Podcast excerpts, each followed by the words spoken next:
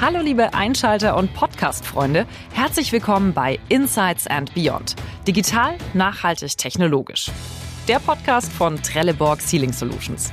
Ihr seid hier richtig, wenn euch die treibenden Fragen rund um Themen wie Digitalisierung, Elektrifizierung und Nachhaltigkeit interessieren. Und vor allem, wenn ihr mit euren spannenden Fragen und Kommentaren die Diskussion mitgestalten wollt. Was Experten von Trelleborg und Spezialisten aus Wirtschaft, Industrie und Forschung dazu sagen, das erfahrt ihr hier. Also viel Spaß mit einer neuen Episode von Insights and Beyond.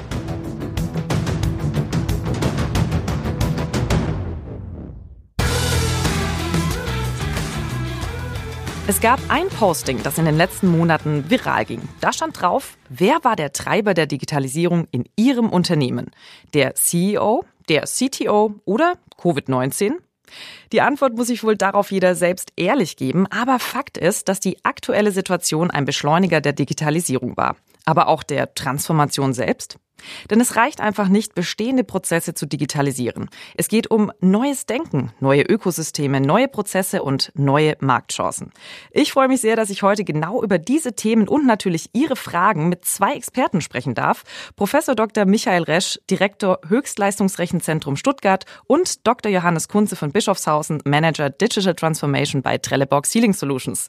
So, habe ich das geschafft. Schönen guten Tag und toll, dass Sie da sind, Sie beide. Hallo. Guten Morgen. Guten Morgen, genau, stimmt, das ist morgen hier. Jetzt haben wir uns schon warm gesprochen, ich zumindest, mit diesen sehr langen Titeln. Ähm, apropos Titel, das ist ein guter Übergang. Wenn man jetzt über Ihr Engagement in Sachen Digitalisierung ein Buch schreiben würde, was für einen Titel hätte das Buch denn? Das Buch über die Digitalisierung bei Trelleborg würde lauten, Trelleborg engagiert sich in Ökosystemen durch intelligente Produkte, intelligente Services und intelligente Produktion. Das müsste ein sehr großes Buch sein, dass das draufpasst. Das ist richtig, ja.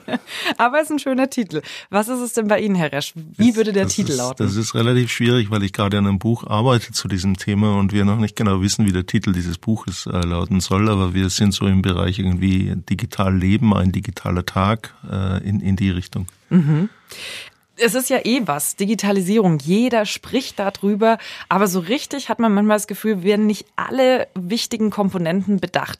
Welche Frage würden Sie denn gerne mal gestellt bekommen, weil Sie aus Ihrer Sicht raus glauben, das ist ein ganz wichtiges, aber leider noch viel zu oft ein unbemerktes Thema? Herr Resch, haben Sie da eine Frage? Also die Frage, die die Leute stellen müssten, wäre, äh, was sich an Neuem aus der Digitalisierung ergibt. Das Problem, das wir ja haben, ist, dass die, dass die Menschen im Grunde genommen hingehen und sagen, ja okay, alles, was wir bisher gemacht haben, das digitalisieren wir jetzt. Das heißt, wir kopieren das eins zu eins, nur irgendwo haben wir noch einen Rechner und eine Software, die das in gewisser Weise beschleunigt oder irgendwie besser macht. Und das ist völliger Unsinn. Die Leute müssten sich äh, endlich mal fragen, ja, was kann ich denn jetzt anders machen? Also nicht gleich und schneller, sondern anders und klüger. Ich wollte gerade sagen, anders ist ja, kann auch im Zweifel schlechter sein.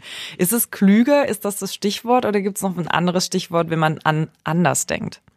Nee, wenn man an anders denkt, ich gebe Ihnen ein Beispiel, dann versteht man das sofort. Ich, ich war mal in so einem, so einem Baumarkt einkaufen und, und stehe dann an der Kasse und will bezahlen und dann, dann sagt die Dame, Moment, Moment, Moment, ich muss erst die, die Nummer auf dem Produkt eintippen und dann sagt mir der Computer, äh, eine weitere Nummer und die Nummer schaue ich dann im Katalog nach. Das war so, das war 90er Jahre, ja. Aber das war eine, eine 1 zu 1 Abbildung. Man hat einen Prozess genommen, man nimmt eine Nummer, schaut dann bei dieser Nummer nach, welchen Preis man hat und dann schaltet man einen Rechner dazwischen. Und der Rechner macht nichts anderes, als aus der einen Nummer eine andere Nummer zu machen und plötzlich ist alles digital. Dahinter war wahrscheinlich auch noch ein Beschaffungssystem und so weiter, das ist schon okay. Aber es war klar, man hat den Prozess eins zu eins einfach abgebildet und hat ihn dabei eher verlangsamt. Und deswegen anders bedeutet hingehen und zu sagen, okay, lasst uns einfach vergessen, was wir bisher gemacht haben. Was war eigentlich das Ziel? Was wollen wir erreichen? Und dann schaue ich, wie ich mit, mit Software und einem Rechner dahinter dorthin kommen kann. Das geht mir immer so, wenn ich im Supermarkt stehe. Bei manchen Supermärkten muss man ja immer diese Nummern eingeben. Und dann merke ich mir das hinten von der Zucchini, lauf vor, will es auf die Waage legen und merke dann immer, jetzt habe ich schon wieder die Nummer vergessen. Anstatt dass diese Waage KI-mäßig schon erkennt, dass das eine Zucchini ist. Das wäre jetzt für mich mal was äh, Vorteilhaftes. Wie sieht's denn bei Ihnen aus? Was würden Sie sagen, was ist ähm, für Sie jetzt eine Frage, die man stellen müsste, aber keiner tut und es ist einfach ein wichtiges Thema?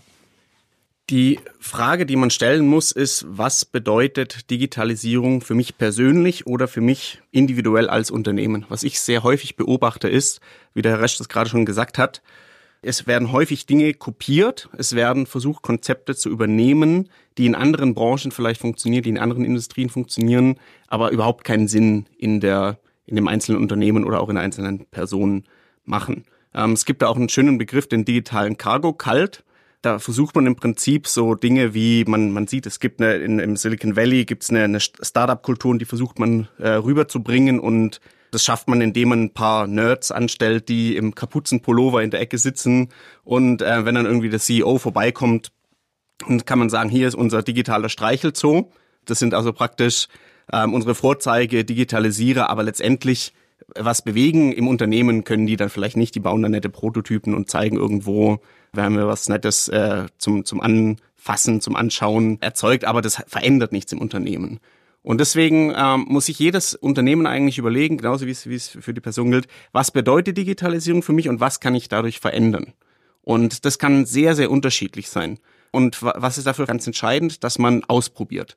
Dass man eben nicht sagt, okay, wir müssen jetzt unsere eigene, zum Beispiel als Industrieunternehmen, unsere eigene IoT-Plattform bauen, weil das macht jedes andere Unternehmen auch gerade.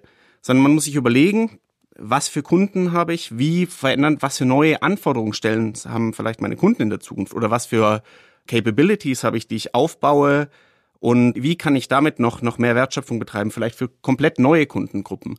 Das heißt, ähm, was für mich sehr, sehr wichtig ist, ist wirklich die Frage, wie kann jedes Unternehmen so eine digitale Roadmap aufbauen. Und die sieht eben bei jedem anders aus. Äh, je nachdem, wie der, wie der Startpunkt aussieht, je nachdem, welche äh, Fähigkeiten das Unternehmen hat, um dann letztendlich durch Digitalisierung wirklich erfolgreicher zu werden, was immer das in dem einzelnen Kontext auch heißt. Ich fand das gerade sehr schön, der digitale Streichel. So, Herr Resch musste auch lachen. Das ist so ein bisschen wie, wie weit sind Sie denn mit der digitalen Transformation im Unternehmen? Ja, also unser C-Level trägt jetzt Turnschuhe und Hoodie.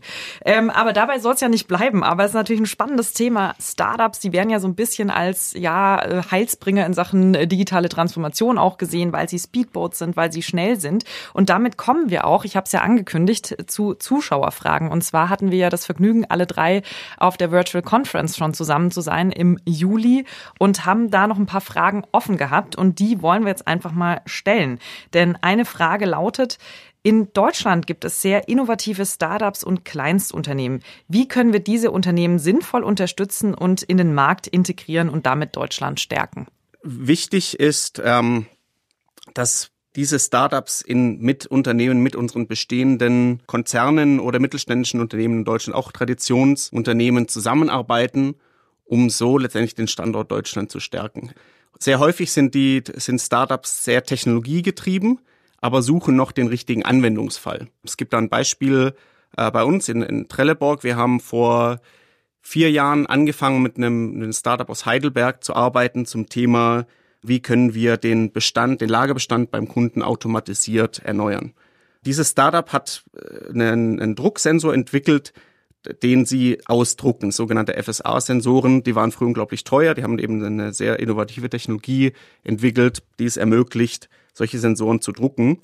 Und letztendlich haben wir diese Technologie mit dem Startup zusammen so weiterentwickelt, dass ein Kundenvorteil daraus entsteht und es jetzt tatsächlich auch bei Kunden eingesetzt wird. Das heißt, es erfordert nicht nur eine Förderung der Startup-Kultur, sondern es ist, ist ganz entscheidend, dass Unternehmen traditionelle Unternehmen und da würde ich jetzt so ein Stück weit sicher auch, auch Trelleborg Sealing Solutions dazu zählen mit über 100 Jahre Firmengeschichte, dass sich Unternehmen eben auch öffnen und, und so eine Zusammenarbeit mit Startups nicht nur für solche Prototypen, wie wir es vorher äh, gehört haben, im digitalen Streichelzoo, sondern für wirkliche Endanwendungen, die dann irgendwo Kundenvorteile bringen, umsetzen. Herr Resch, Sie arbeiten ja praktisch äh, tagtäglich mit dem Nachwuchs zusammen hier in Deutschland. Aus Ihrer Sicht jetzt vor allem auch als, als Wissenschaftler, wie, wie könnte man das machen? Wie könnte man diese Kleinst- und, und Startups äh, integrieren in das deutsche Wirtschaftssystem, dass es etwas effizienter und erfolgreicher ist? Ich denke, es, es gibt zwei Aspekte an der Stelle. Zum einen sind wir in Deutschland extrem erfolgreich mit Startups ähm, allerdings äh, historisch betrachtet in einem anderen Gebiet. Wenn, wenn ich mir ein Unternehmen ansehe wie Würth, dann ist das ein Start-up, das aber jetzt nicht irgendwie im, im Laufe von drei Jahren erfolgreich war, sondern im Laufe von Jahrzehnten. Und die Frage, die wir uns stellen müssen, ist, ähm, wir konkurrieren mit einer Kultur, wo wir sehen, dass relativ große Unternehmen entstanden sind oder eigentlich die größten Unternehmen der Welt im IT-Bereich wir sollten die Perspektive nicht haben, dass wir jetzt irgendwie mal mit dem Finger schnippen und dann, dann haben wir irgendwie in, in fünf Jahren haben wir dann drei, vier, fünf große deutsche Start-ups, die dann auch das berühmte Einhorn sind, also über eine Milliarde Umsatz. Ähm, ich denke, dass wir eine andere Art der Kultur haben und die müssen wir leben und das bedeutet äh, tatsächlich, dass wir auf der einen Seite wie das der Herr Kunze gerade gesagt hat, schauen müssen, dass wir diese Startups wirtschaftlich fördern. Auf der anderen Seite müssen wir ihnen sozusagen als Universität oder als, als äh, staatliches Bildungssystem die äh, entsprechenden Mitarbeiterinnen und Mitarbeiter liefern können, auch das Know-how liefern können, auch die Kooperation liefern können. Wir persönlich oder wir als, als Bundeshöchstleistungsrechenzentrum wir setzen derzeit sehr stark darauf, tatsächlich mit, äh, mit diesen Leuten zu kooperieren, um sicherzustellen, dass wir von den Universitäten in die Start-up-Unternehmen einen permanenten Know-how-Transfer haben. Und äh, wir arbeiten auch mit größeren Firmen zusammen, um dann auch äh, diese Startups in Kontakt mit diesen großen Firmen zu bringen und dort unterstützend einzugreifen. Aber man wird, man wird so ein, so ein, so ein Mix an Maßnahmen brauchen, wir sehen zum Beispiel auf der Ebene der Europäischen äh, Kommission, dass dort genau solche Projekte gefördert werden, wo Startups mit größeren Unternehmen und mit Forschungseinrichtungen zusammenarbeiten. Und da sehen wir dann auch teilweise Erfolge. Die Problematik, die wir dann sehen, ist, dass wenn diese Startups dann ausreichend von der Europäischen Kommission oder auch von der Bundesregierung gefördert worden sind, dann werden sie meistens von großen Firmen aufgekauft. Und da kann man sich jetzt mal überlegen, ob man in dem Bereich nicht was Ähnliches machen kann, wie wir es äh, bei, bei CureVac gemacht haben wo wir gesagt haben, okay, also bevor dieses Unternehmen international verscherbelt wird, äh, steigt der Staat ein und sagt, nein, das ist etwas, was wir im Land behalten wollen. Das ist durchaus eine Überlegung. Ich, ich bin da immer ein bisschen skeptisch, weil ich ja nicht sehen möchte, dass der Staat im Grunde genommen hingeht und, und das Risiko der Unternehmen einfach abfedert. Aber so eine, so eine Mischung aus Unterstützung im, im, im, durch die entsprechende Ausbildung der Mitarbeiter, Projektförderungen und dann möglicherweise auch eine staatliche Unterstützung, in den kritischen Phasen, dort wo es darum geht, bleibt es Know-how hier oder wird es einfach aufgekauft und wandert ab. Ich kann ja jeden kleinen Unternehmer verstehen, der sein Unternehmen für 10 Millionen verkauft, wenn er irgendwie fünf Jahre investiert hat. Das ist ja eigentlich ein ganz guter Ertrag, den man dabei bekommt. Aber es ist natürlich ein, Verlust sozusagen für die Bundesrepublik oder für Europa meistens, weil das Ganze dann nach USA oder nach Japan verkauft wird, in der Zwischenzeit auch teilweise nach China. Und das muss man sich einfach überlegen. Sie haben gerade auch noch einen wichtigen Punkt angesprochen, sprechen wir später drüber, weil das auch noch eine Frage ist zum Thema Lehren und Lernen. Aber das ist eigentlich auch eine ganz interessante Beobachtung, weil ähm, eine weitere Studie, die ich gefunden habe, da geht es darum, was eigentlich große Konzerne machen zum Thema Innovation. Und das Witzige ist, die lagern das aus, wo man sagt, okay, das ist ja interessant, sollte das nicht eigentlich im Hause stattfinden? Äh, jetzt habe ich bei Ihnen gesehen, Herr Kunze, dass da drauf steht auf Ihrem LinkedIn-Profil Intrapreneurship. Mhm. Das ist ja genau das Schlagwort. Wie, wie lebt man denn sowas im Konzern? Oder ist es immer der digitale Streichelzoo oder ist es komplett außerhalb, weil sonst funktioniert Innovation sowieso nicht in dem großen Tanker? Nein, es muss eine, eine gute Mischung sein aus sich öffnen, aber letztendlich auch gewisses Know-how intern aufbauen, was man auch intern behält. Ähm, unter dem Stichwort Open Innovation arbeiten wir eben mit ausgewählten Startups, aber auch Forschungseinrichtungen zusammen. Auf der anderen Seite überlegen wir uns aber schon sehr genau auch, welche Expertise brauchen wir und haben da entsprechende Personen eingestellt und, und entsprechende Teams aufgebaut, die Digitalisierung in den verschiedenen Bereichen treiben. Ähm, also gerade der Bereich äh, intelligente Produkte, wo wir ein ähm, interdisziplinäres Team aufgebaut haben, bestehend aus Elektrotechnikern, bestehend aus Maschinenbauern, bestehend aus Informatikern vom Background her, die dann letztendlich Innovation gestalten. Und das ist auch ein sehr wichtiges Kriterium aus meiner Sicht. Innovation entsteht immer aus Interdisziplinarität. Das heißt, wenn man einen möglichst diversen Personenkreis zusammenbringt, dann entstehen die wirklichen Innovationen. Und wenn sozusagen jeder Ex Experte nur seine eigene Suppe kocht, kommt häufig weniger was bei raus. Das ist ein Punkt. Ein zweiter Punkt ist aber auch, Innovation sind, heißt nicht, und auch Digitalisierung, Innovation heißt nicht immer Riesendurchbrüche, Einsatz von KI oder ähnlichem. Das kann auch sehr, sehr simple Dinge sein, wie zum Beispiel, man möchte, eine Einrichtungs, ähm, man möchte eine Einrichtungsanleitung an der Maschine einfach bereitstellen für die, für die Maschinenbediener und machen einen QR-Code an die Maschine. Also solche kleinen Dinge.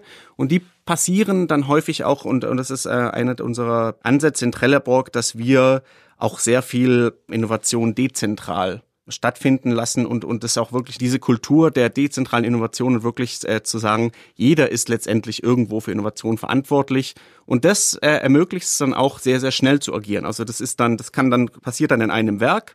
Ähm, wir haben dann ein Konzept erarbeitet, dass wir zwar auch ein zentrales Team ähm, haben, die an diesen Themen arbeitet, aber wir haben in jedem Werk in Trelleborg Sealing Solutions einen Digital Champion, der solche kleinen Innovationen auch vorantreibt und dann eng mit uns zusammenarbeitet, der auch so wirklich sozusagen noch mit der, mit der Hand am Arm diese kleinen Innovationen umsetzt und dann auch in größeren Projekten zusammen mit uns arbeitet. Das klingt toll. Der Digital Champion, das ist so der Mitarbeiter des Monats 2.0. Finde ich sehr schön. Und da kommen wir zu einem kleinen Teil, den ich sehr gerne mag bei unserem Podcast. Der nennt sich Dichtung oder Wahrheit. Ich habe hier ein Statement und ich bin mal gespannt, was Sie sagen, ob das jetzt Dichtung von mir ist oder ob das vielleicht sogar der Wahrheit entspricht. Zum Thema Fairness. Äh, KI-Singularität wird unsere Welt zu einer gerechten Welt machen. Vielleicht müssen wir noch mal ganz kurz die Singularität kurz einmal mit einem Halbsatz erklären. Herr Kunze, was würden Sie sagen? Letztendlich lernt KI immer entweder durch Daten oder durch explizites Programmieren von Personen.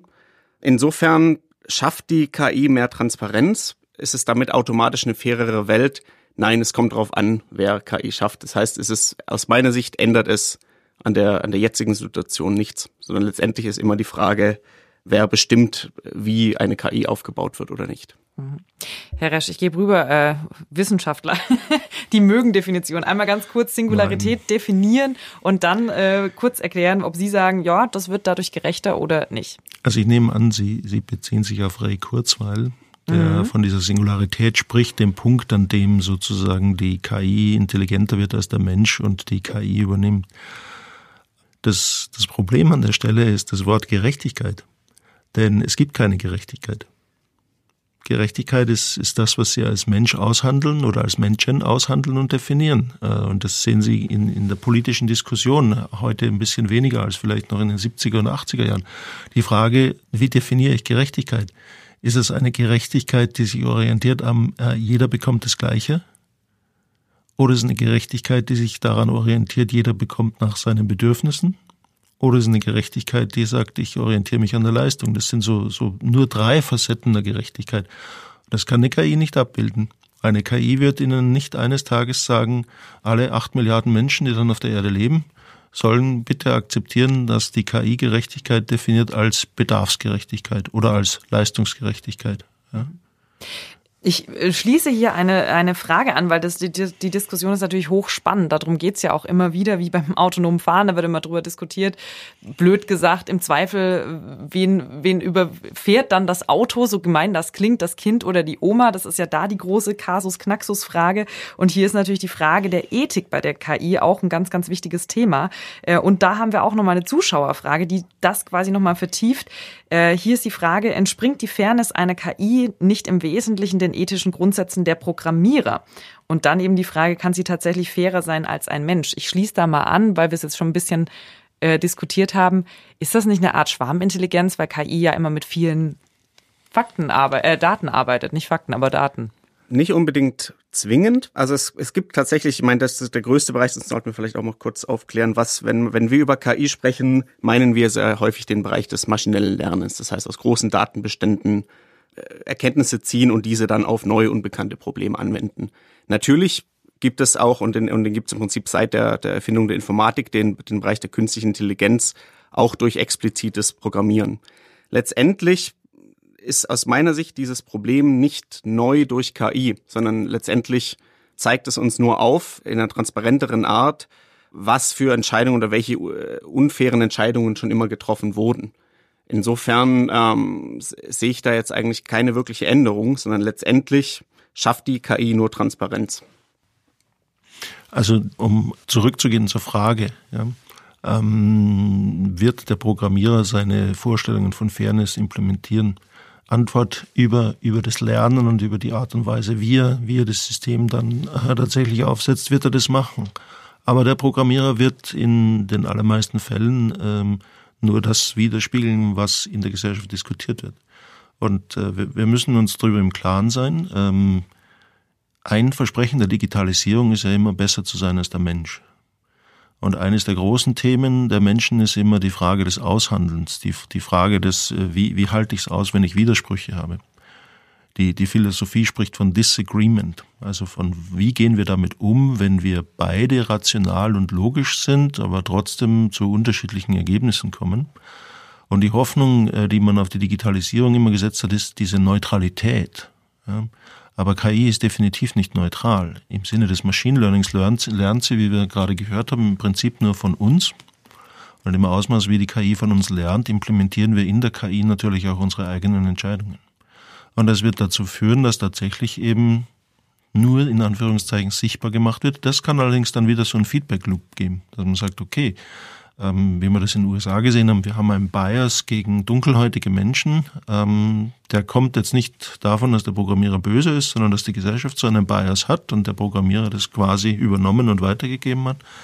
Und wir können darauf reagieren. Aber wir, wir müssen immer sehen, wenn wir über Gerechtigkeit, über Fairness sprechen, dann sprechen wir immer über etwas, was ausgehandelt wird.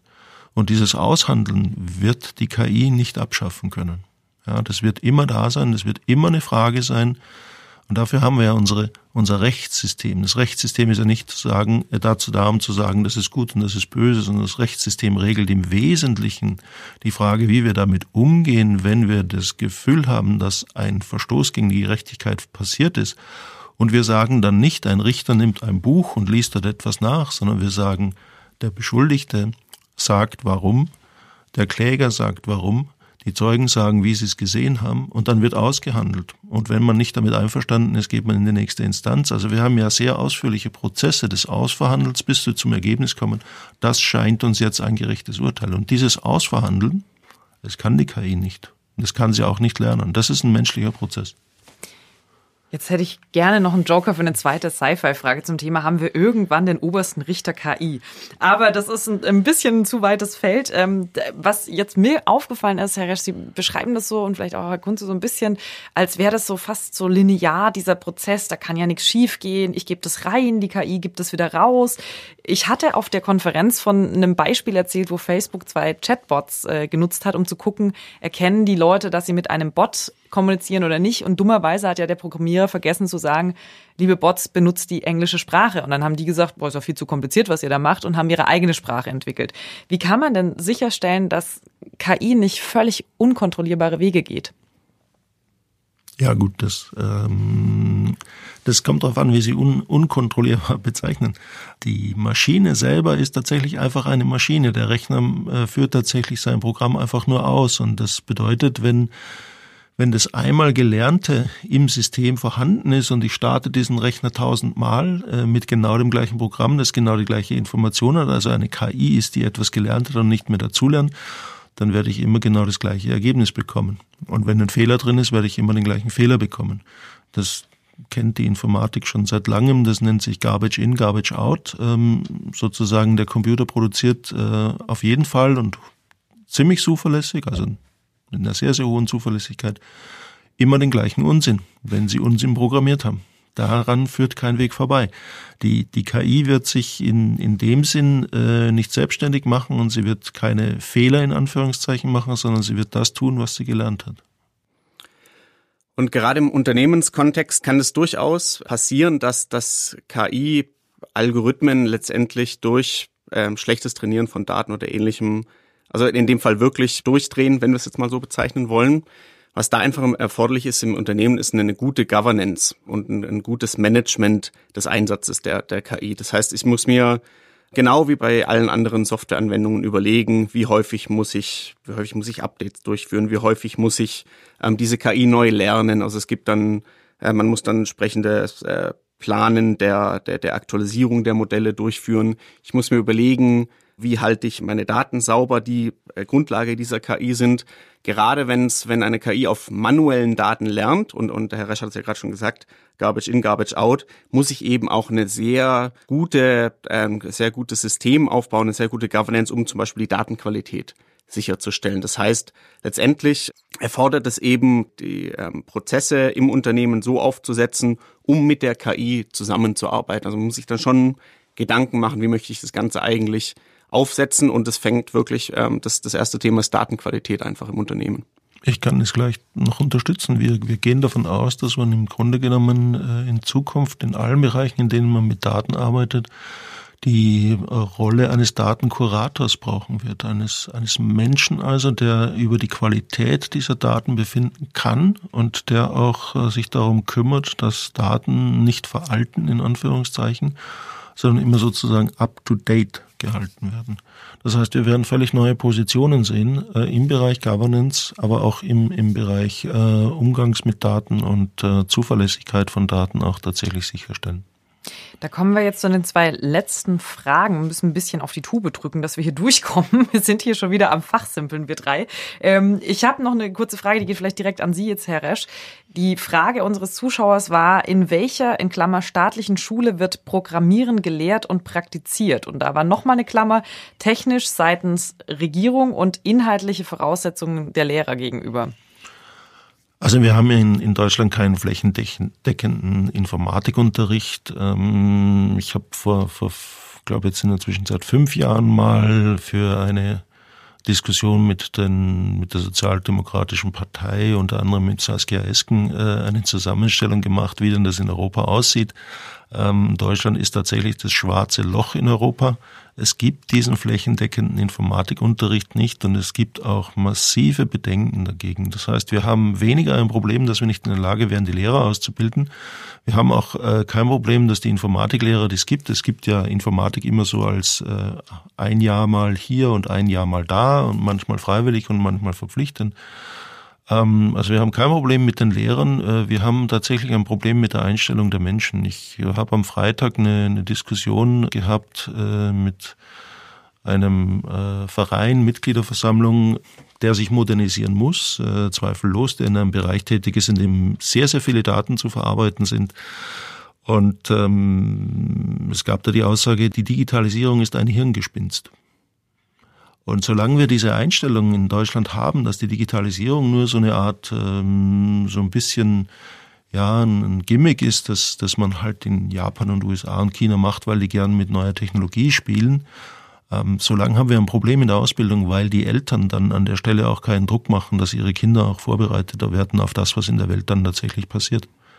Und das ist eine Geschichte, die massiv und überall Auswirkungen hat. Hm.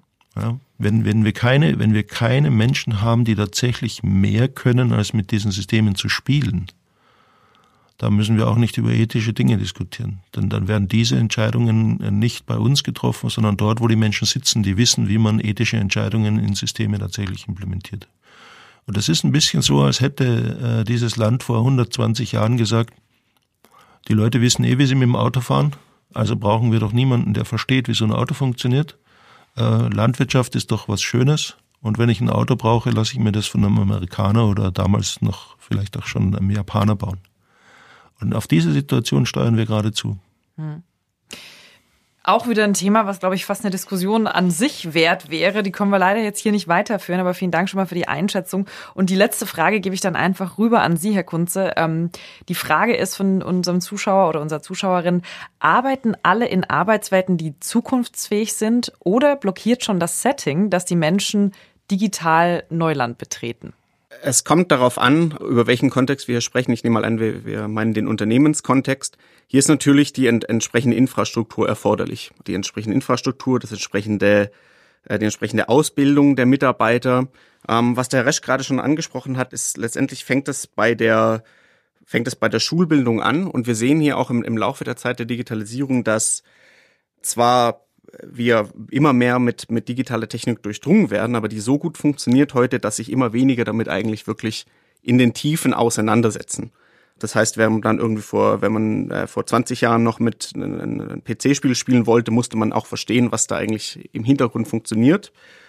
Und diese Generation gibt es eigentlich zunehmend weniger und aus meiner Sicht merkt man heute eigentlich, dass eher die jüngere Generation mit weniger technischem Grundverständnis an das Thema Digitalisierung rangeht. Das heißt, im Unternehmenskontext auch wieder ist die Frage, wie führe ich dann die Mitarbeiter entsprechend ran? Und ähm, das gibt, das betrifft alle Generationen. Das betrifft die Generation, die letztendlich mal komplett ohne Digitalisierung aufgewachsen ist.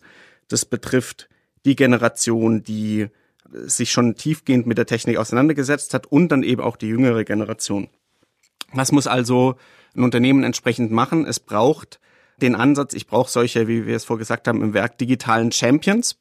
Die vielleicht äh, wirklich so ein bisschen auch verkappte Techies sind und, und sich gerne äh, mit dem Thema beschäftigen. Aber auf der anderen Seite brauche ich ein sehr, sehr gutes Change Management. Wenn hier jetzt bei uns ähm, unsere Maschinenbediener eben mit iPads ausgerüstet werden, um dann einzutragen, warum zum Beispiel eine, eine Maschine gerade nicht läuft und nicht läuft, das sind sehr, sehr wichtige Daten für uns, um, um, um letztendlich effizienter für unsere Kunden Produkte herzustellen. Aber da muss ich eben entsprechend die, die Mitarbeiter ranführen. Was wir sehr, sehr erstaunlich fanden, ist die Hemmschwelle, wie man erstmal so denkt, ist gar nicht so groß im, im, im Shopflow oder ähnlichem, sondern es ist eigentlich so, dass die Mitarbeiter kennen das von, von zu Hause und das ist, äh, das ist egal, ob das jetzt ein Maschinenbediener ist oder auf ähm, oder äh, irgendwo ein Vorstandsmitglied. Jeder hat mehr privaten digitalen Kontakt und insofern ähm, waren wir eigentlich bei unseren Digitalisierungsprojekten in der Produktion sehr überrascht, dass das eher eigentlich ein, ein Pull der Mitarbeiter waren und die irgendwie sagen, ich kenne das sonst ähm, äh, von zu Hause kenne ich mein, mein, mein Handy und mein, mein, mein iPad, aber hier in der Produktion habe ich jetzt erstmal ganz andere Möglichkeiten, dann arbeitet man vielleicht noch äh, mit Papier. Aber insofern ist es eigentlich das Schöne, dass das Privatleben schon so stark digitalisiert wird, dass es eigentlich auch heute selbstverständlicher wird, zunehmend selbstverständlicher auch in, in, in jedem Bereich im Unternehmen, wie jetzt auch in der Produktion. Die sitzen dann dran und sagen, warum geht es noch nicht, wenn ich sage, Alexa, mach hier mal die Gummidichtung fertig. Das ist natürlich äh, spannend zu sagen, äh, es ist tatsächlich da, weil das ist, glaube ich, auch immer das Bild, was man im Kopf hat. Die haben Angst davor, die wollen nicht. Ich glaube, oft verstehen die Menschen es einfach nicht und das, das hemmt dann doch wiederum an, was ranzugehen. Aber ich glaube, wenn man es zeigt und befähigt, nicht erklärt, sondern wirklich befähigt, mit den Dingen umzugehen, ist das ein guter Schritt. Wir sind am Ende unseres Podcasts und wir haben am Schluss immer unseren Sealing-Test, denn genau das ist ja spannend. Es gibt zwei Eigenschaften, die gerade im Bereich Dichtungen und im Bereich Gummi, wenn man auf das Material geht, interessant sind. Nämlich das eine Thema ist Resilienz, das heißt, nach großer Belastung zurück in den Ausgangszustand zu kommen. Das ist Resilienz bei einem Stoff.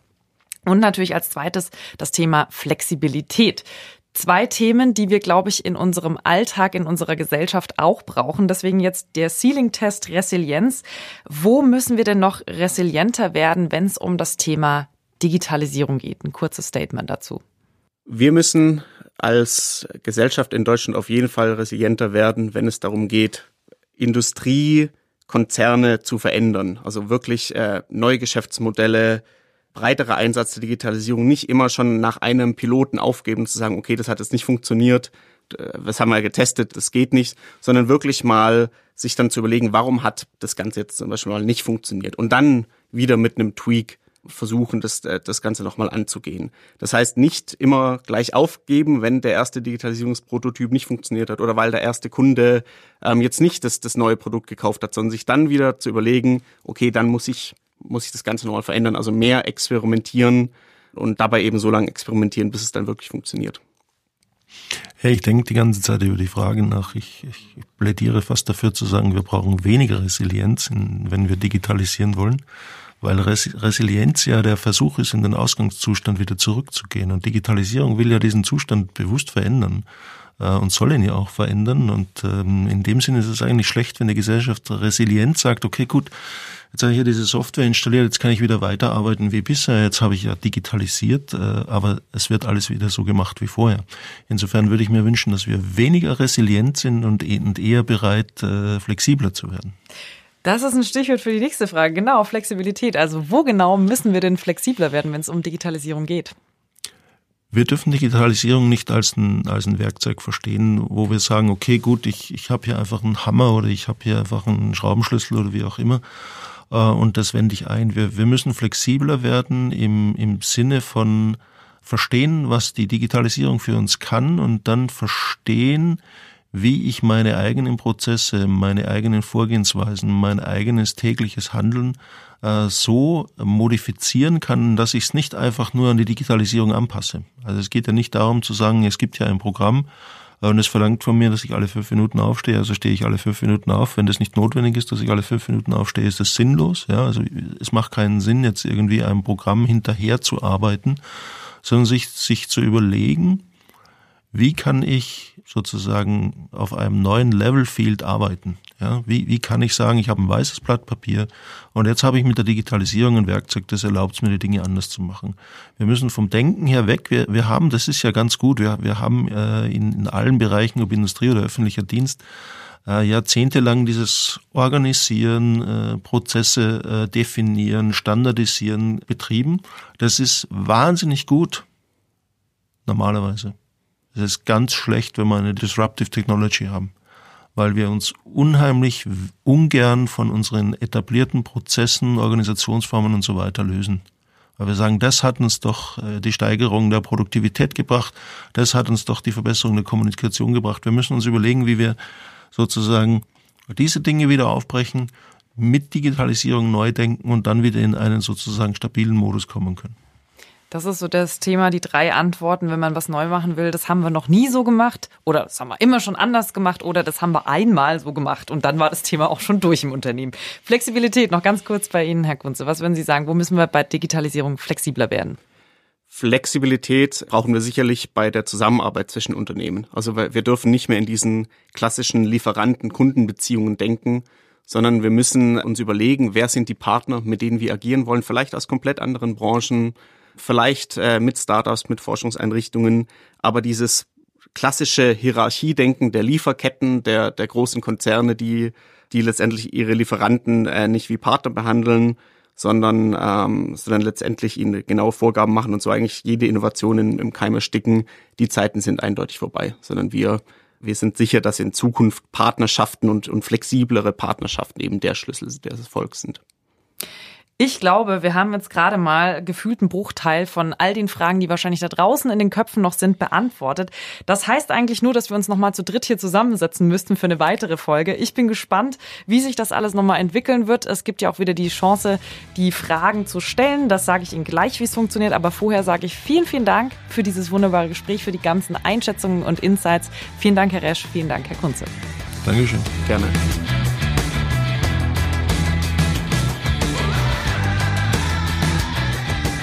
Danke, dass Sie dabei gewesen sind. Wir freuen uns, wenn Sie nächstes Mal wieder reinhören. Wenn Sie nichts verpassen wollen, abonnieren Sie einfach unseren Podcast und natürlich freuen wir uns über Feedback in Form von Bewertungen und Kommentaren. Außerdem wollen wir weiterhin Ihre Fragen beantworten, also schreiben Sie uns gerne über info.podcasts.trelleborg.com. Vielen Dank und bis zum nächsten Mal.